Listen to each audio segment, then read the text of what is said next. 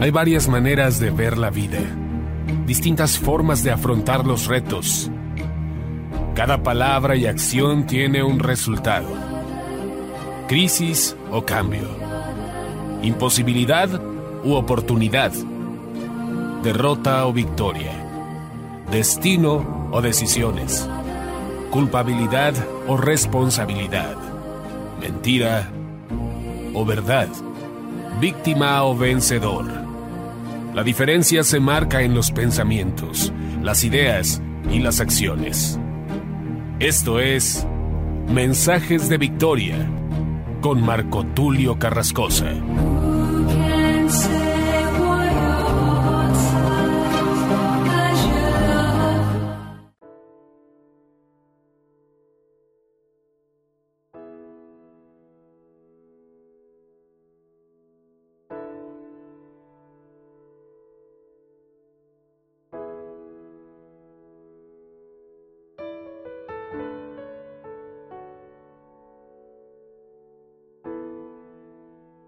Bendiciones a todos, espero que se encuentren muy bien el día de hoy. Es un privilegio muy grande poder llegar hasta sus hogares, hasta sus trabajos, hasta el lugar donde se encuentren, a través de la radio, a través de internet, a través de todas estas plataformas que nos permiten llegar a miles y miles de personas. Hoy me siento muy contento, muy entusiasmado, porque estamos ya compartiendo hoy el episodio número 9. Este episodio que nos habla acerca de este tema tan importante que estamos desarrollando. Bueno, esto es parte de la serie Transformación Generacional queremos transformar nuestra mente, queremos transformar nuestro corazón y queremos que esta transformación pueda continuar de generación en generación. Es importante recordar que Dios en el Antiguo Testamento nos pide que pongamos la palabra de Dios expuesta en nuestras casas. La pondremos en las paredes, en lugares visibles. La palabra de Dios tiene que estar expuesta a nuestras mentes, a nuestros corazones. Tenemos que meditar en ella, de mañana, de tarde, de noche, compartirle a nuestros hijos. ¿Qué tema más importante puede haber que la palabra de Dios? Podemos hablar de muchos temas, sin duda alguna. Podemos hablar de deportes, de artes, de cultura, bueno, de tantos temas, pero la palabra de Dios, sin duda alguna, es el tema más relevante para nosotros, para la humanidad, y si así lo entendemos, entonces vamos a prosperar como lo enseña la palabra de Dios. Hoy quiero compartirte el episodio número 9, que lo he titulado Atar y desatar y el perdonar. ¿Qué tiene que ver el perdonar con el atar y el desatar? ¿Ha escuchado usted cuando algunos pastores, líderes, evangelistas, hace muchos años se utilizaba esa palabra de atar y desatar demonios? La escritura no nos dice en ningún pasaje, en toda la escritura, que nosotros tengamos autoridad para atar y desatar demonios. Sí nos da la autoridad para echar fuera demonios en el nombre de Jesús, pero no para atar demonios o para desatarlos. Cuando la escritura nos habla del atar y, desatar, nos está hablando de un gran significado y nos está hablando de un gran tema que en la escritura tiene que ver con el perdonar. Atar y desatar tiene que ver con el perdonar y de eso vamos a hablar hoy en este episodio número 9. Antes de compartir la palabra de Dios, quiero pedirte que oremos. Vamos a orar a nuestro Señor Jesús para pedirle revelación para pedirle inteligencia y para pedirle que nos dé ciencia y conocimiento. Oramos al Señor. Padre amado, te damos gracias en el nombre de Jesús por esta palabra. Te damos gracias, Señor, por este tiempo. Te pedimos sabiduría y revelación. Te pedimos conocimiento, te pedimos ciencia. Te pido, Señor, que esta palabra que voy a compartir tenga todo el contenido necesario, Señor, para llegar a los corazones, llegar a las mentes, que tu palabra disierna lo profundo del corazón, Señor, y que podamos aprender este gran principio espiritual acerca del perdonar, acerca del atar y desatar, y esta autoridad que tú le delegaste a tus apóstoles, pero ahora entendamos también la gran responsabilidad que esto conlleva y que nosotros evitemos enjuiciar a otros, atarlos literalmente, atarlos espiritualmente en un sentido de que a través de nuestros dichos, a través de nuestras palabras podemos atar a alguien para que esta persona no prospere. O bien nosotros mismos podemos ser atados por nuestros dichos. Señor, te pido sabiduría para que aprendamos a amar y aprendamos a perdonar. Que aprendamos a ser como tú, Señor. Danos sabiduría, danos inteligencia, danos de ese conocimiento de tu palabra. Revélanos, Señor, tu gloria. En el nombre de Jesús oro para que tú bendigas a cada oyente, a todas las personas que nos escuchan, que ellos puedan ser bendecidos a través de esta palabra.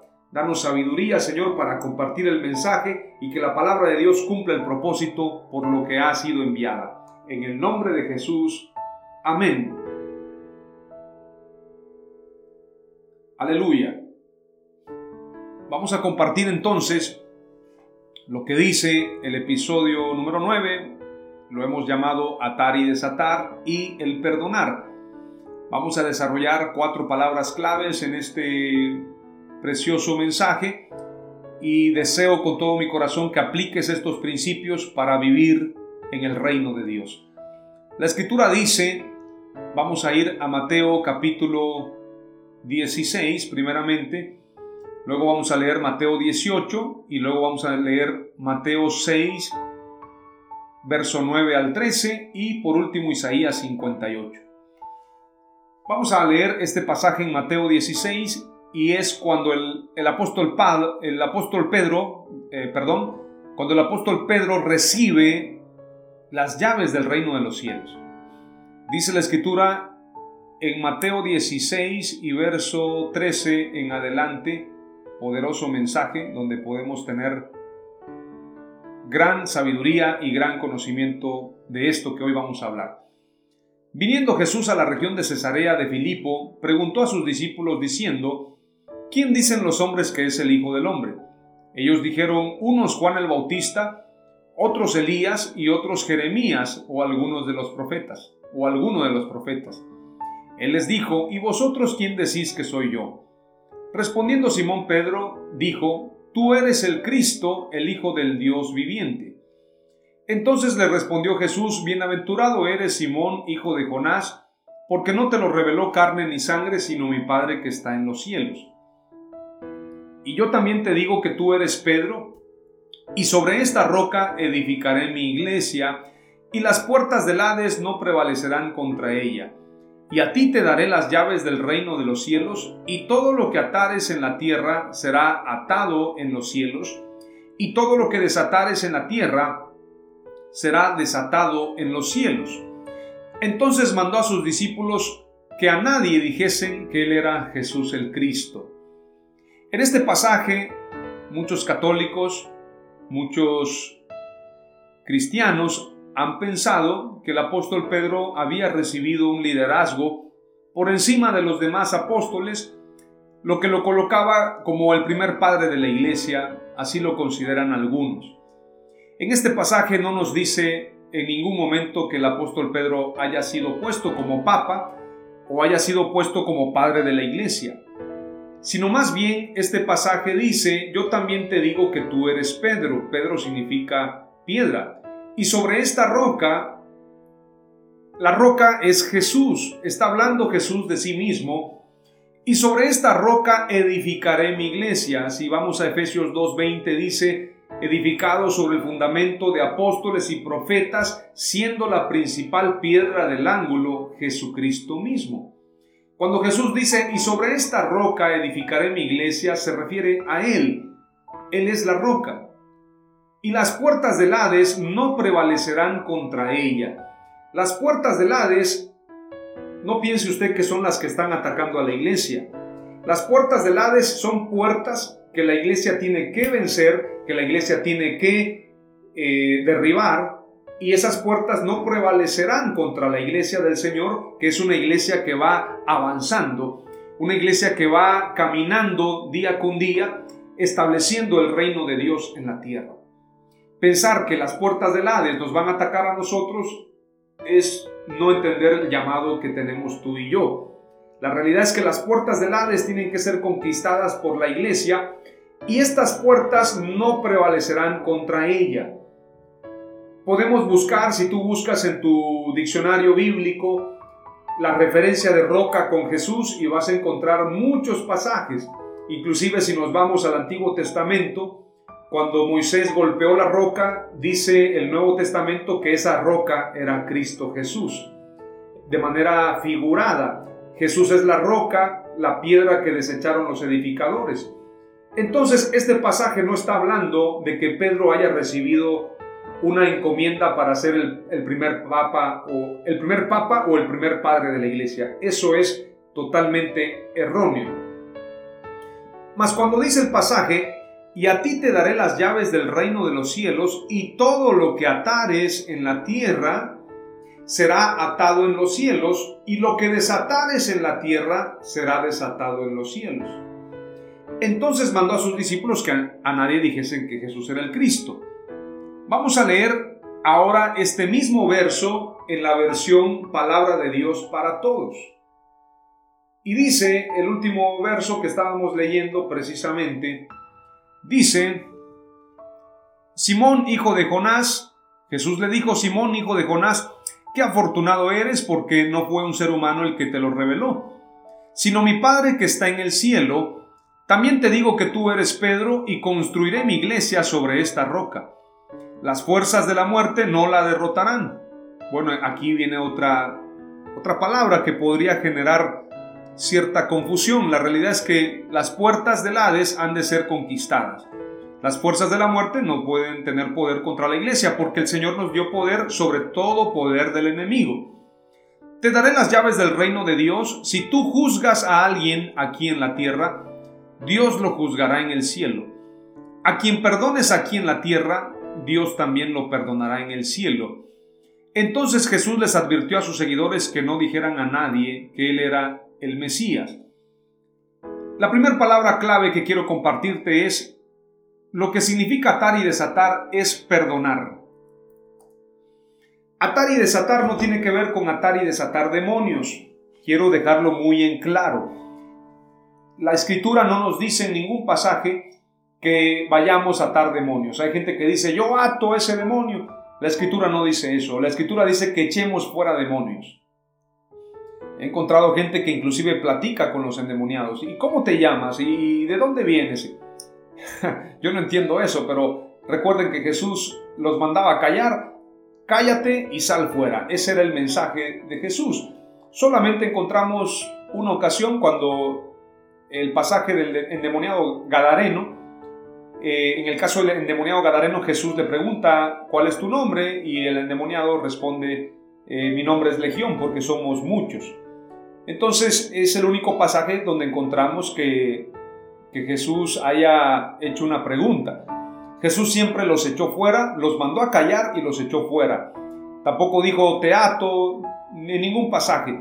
Eso no lo encontramos en la Biblia y no tiene ningún sentido bíblico y, esto lo, digo con todo criterio, tengo amigos con los que trabajamos también en el Ministerio de Guerra Espiritual y definitivamente este es un tema que se dio mucho en los años 80, pero la escritura no nos da sustento para de alguna manera argumentar que atar y desatar tiene que ver con demonios. El pasaje dice claramente en esa versión, Mateo 16, verso 19 en adelante dice, te daré las llaves del reino de Dios, si tú juzgas a alguien aquí en la tierra, Dios lo juzgará en el cielo. A quien perdones aquí en la tierra, Dios también lo perdonará en el cielo. Este pasaje de atar y desatar tiene que ver con perdonar. Si no te es suficiente con lo que te acabo de leer en estas dos versiones, vamos a ir a lo que dice Mateo 18, Mateo 18, verso 15 en adelante. Por tanto, si tu hermano peca contra ti, ve y repréndele estando tú y él solos. Si te oyere, has ganado a tu hermano, mas si no te oyere, toma un contigo a uno o dos, para que en boca de dos o tres testigos conste toda palabra. Si no los oyere a ellos, dilo a la iglesia, y si no lo oyere a la iglesia, tenle por gentil y publicano. De cierto os digo que todo lo que atéis en la tierra será atado en el cielo, y todo lo que desatéis en la tierra será desatado en el cielo. Otra vez os digo que si dos de vosotros se pusieren de acuerdo en la tierra acerca de cualquiera cosa que pidieren, le será hecho por mi Padre que está en los cielos.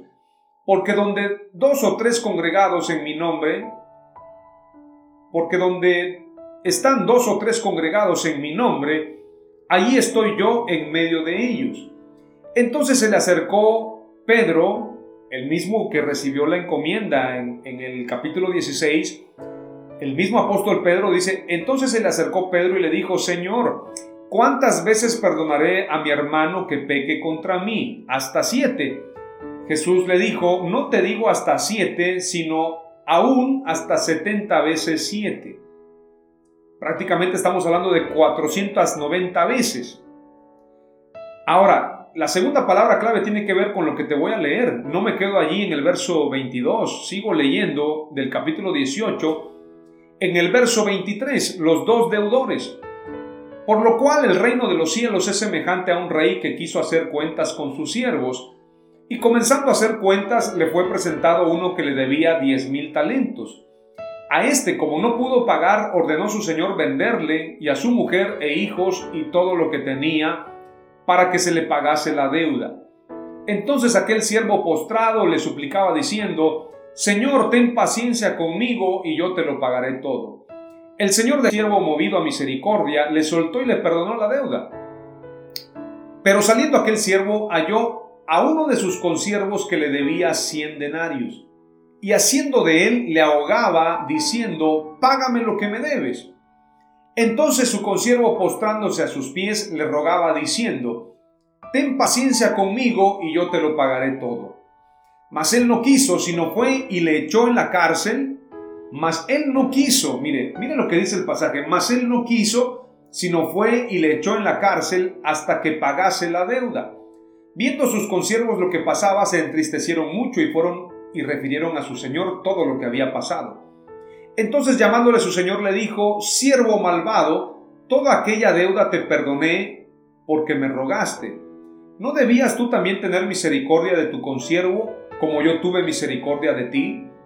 Entonces su señor enojado le entregó a los verdugos hasta que pagase todo lo que le debía. Así también mi Padre Celestial hará con vosotros si no perdonáis de todo corazón cada uno a su hermano sus ofensas.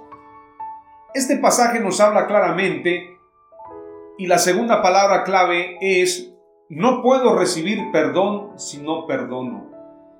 No puedo recibir perdón de Dios si yo no perdono. Esto es bíblico. Si yo ato a una persona en la tierra, yo también seré atado en los cielos. Porque el pasaje no se queda allí donde leímos, donde el apóstol Pedro dice, ¿cuántas veces perdonaré a mi hermano? sino que se va más adelante y nos habla de la parábola de los dos deudores. Uno ahorcaba a otro de sus deudores y el que le perdonó, en este caso el rey, mandó a llamarlo y entonces prácticamente el rey, en este caso, lo enjuició a causa de que no tuvo misericordia de su deudor. Es decir, la persona por no haber perdonado a su deudor recibió un castigo por parte del rey. Esto mismo tiene que aplicarse al tema de atar y desatar. Si yo ato a una persona, si yo no perdono a esa persona, yo no puedo esperar perdón en el reino de Dios.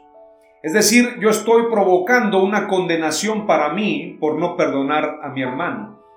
Por eso la persona que quiere ser salva tiene que tener esta llave, la llave del reino de los cielos, sin duda alguna tiene que ver con su nombre, con el nombre de Jesús, pero tiene que ver con el amar y el perdonar.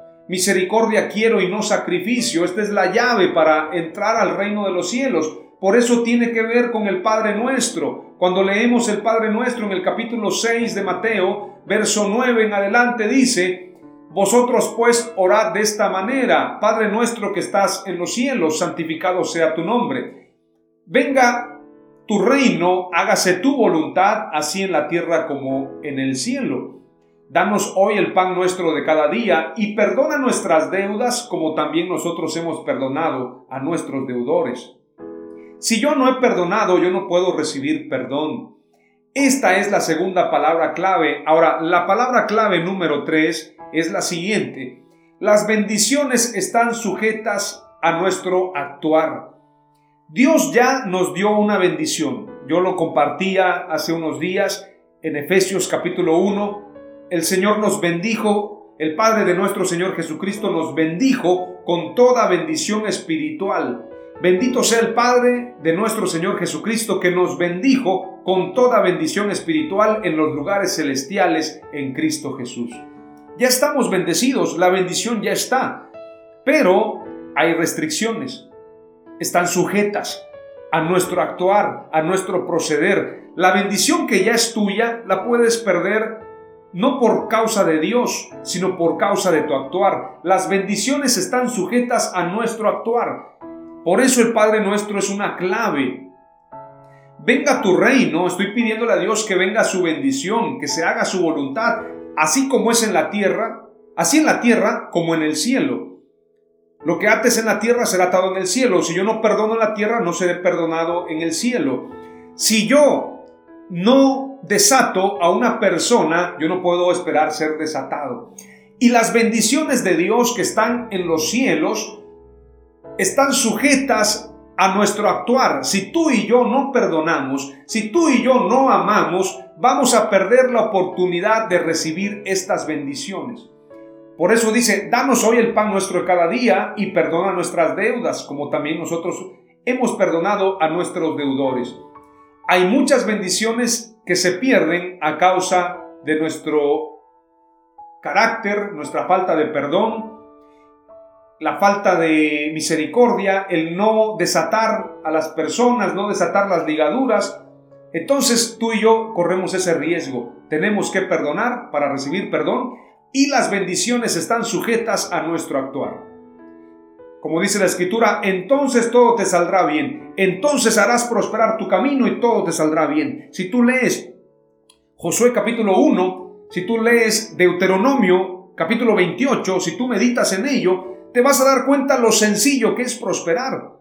No necesitas llevar cursos de marketing, llevar cursos de motivación personal, llevar cursos de administración, todo eso es bueno, pero el mayor el mayor enfoque que tú y yo tenemos que tener, la mayor encomienda que tenemos que cumplir es guardar su palabra para que todo lo que hagamos sea prosperado.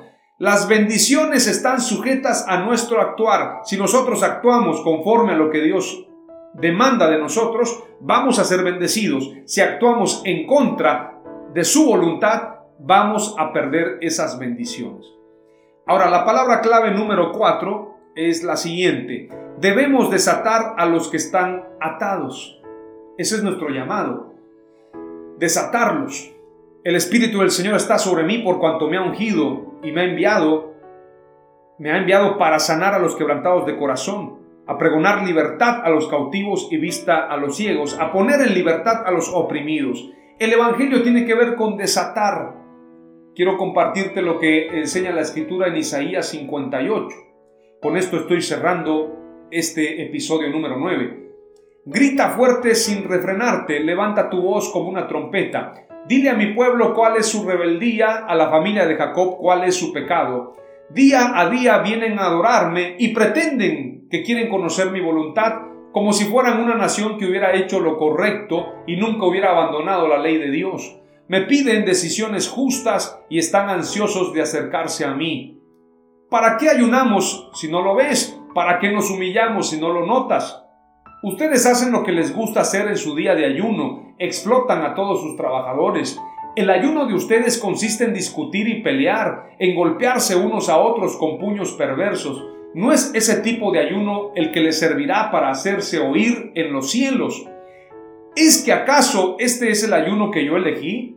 Un día para afligirse uno mismo, inclinarse con la cabeza agachada como un junco, acostarse con ropas ásperas y en ceniza. A eso es a lo que ustedes llaman un día de ayuno que le agrada al Señor. Y luego dice, esta es la palabra clave, ¿No es más bien el ayuno que yo prefiero quitar las cadenas de injusticia, desatar las cuerdas del yugo, dejar libre al oprimido y romper todo yugo? ¿No es compartir tu alimento con el que tiene hambre y darle hospedaje en tu casa al pobre que no tiene dónde vivir? ¿No es dar de vestir al desnudo y dejar de esconderte de tus familiares? Entonces tu luz brillará como el amanecer y tus heridas sanarán pronto. Irá delante de ti quien te declara sin culpa y la gloria del Señor te seguirá. Así tú llamarás y el Señor responderá. Gritarás pidiendo ayuda y Él te dirá, aquí estoy. Si quitas de ti la opresión, el dedo acusador y las palabras versas, si compartes tu alimento con el que tiene hambre y satisfaces las necesidades del oprimido, entonces brillará como el amanecer. Tus sombras serán como luz de mediodía. El Señor te guiará permanentemente, dará satisfacción a tus necesidades cuando estés en tierras resecas, y fortalecerá tus huesos, serás como un jardín, como manantial de agua que nunca se seca. Aleluya.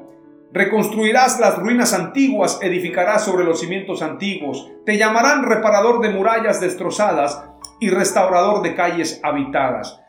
No te espantes del día de descanso ni hagas negocios en mi día santo. Llama al día de descanso día de alegría, día del santo del Señor y día de respeto. Respeta el día de descanso, no realices en él tus actividades normales, ni sigas tus intereses personales, ni tampoco hagas negocios ese día. Si así obedeces, entonces encontrarás alegría en el Señor y yo haré que cabalgues sobre las cumbres de la tierra, haré que disfrutes del país que le di a tu antepasado Jacob, el Señor lo ha decidido así.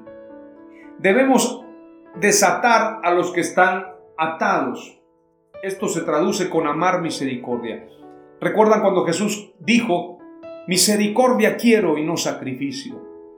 Dios quiere que aprendamos a amar que desatemos a los que están atados mostrando misericordia. Dios tuvo misericordia de mí, yo tendré misericordia de ti. Eso es el reino de Dios. Justicia, paz y gozo. Esto es parte de la transformación generacional. Oramos al Señor. Padre amado, te damos gracias en el nombre de Jesús. Hemos compartido este mensaje, lo que significa atar y desatar y el perdonar. Atar y desatar es perdonar. No podemos recibir perdón si no perdonamos. Las bendiciones están sujetas a nuestro actuar.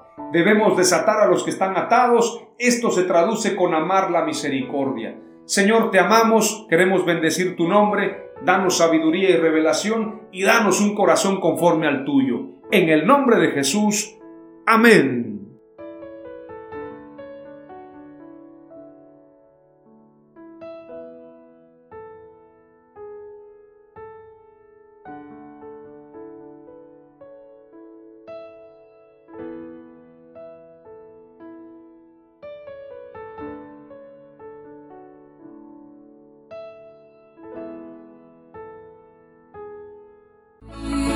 Esto fue Mensajes de Victoria con Marco Tulio Carrascosa. Gracias por escucharnos y seguirnos en nuestras redes sociales. Si deseas invitarnos a tu ciudad, escríbenos por inbox o al WhatsApp 961 66 882 99 961 66 882 99.